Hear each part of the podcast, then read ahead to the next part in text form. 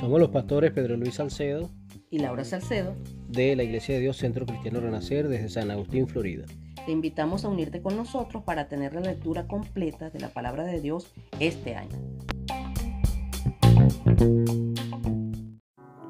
Capítulo 11 de Mateo. Jesús enseñaba y predicaba en cada ciudad de Galilea. Cuando Juan el Bautista, que estaba en la cárcel, oyó los hechos de Cristo, envió a dos de sus discípulos para preguntarle si era él el que había de venir. Jesús le contestó, díganle a Juan que los ciegos ven, los cojos andan, los leprosos son limpiados y los sordos oyen.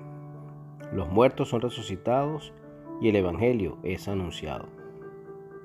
Luego los Jesús de Juan el Bautista, exaltándolo, diciendo que de él es que se escribió, He aquí yo envío mi mensajero delante de tu faz, el cual preparará el camino delante de ti. Lo compara con Elías que había de venir, mencionado en Malaquías 4, 5 y 6.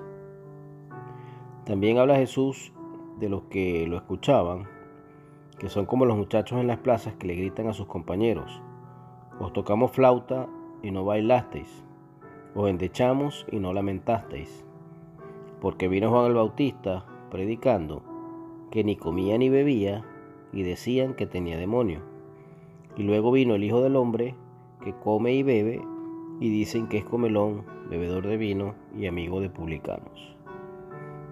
Les reclamaba a las ciudades donde predicaba que no se habían arrepentido muchos a pesar de tantos milagros que se habían hecho habían sido hechos en ellas que si se hubieran hecho todos esos milagros en Sodoma y Gomorra tal vez no los hubieran destruido y finalmente termina haciendo una invitación a todo el que está trabajado y cargado que vengan a él porque él los haría descansar.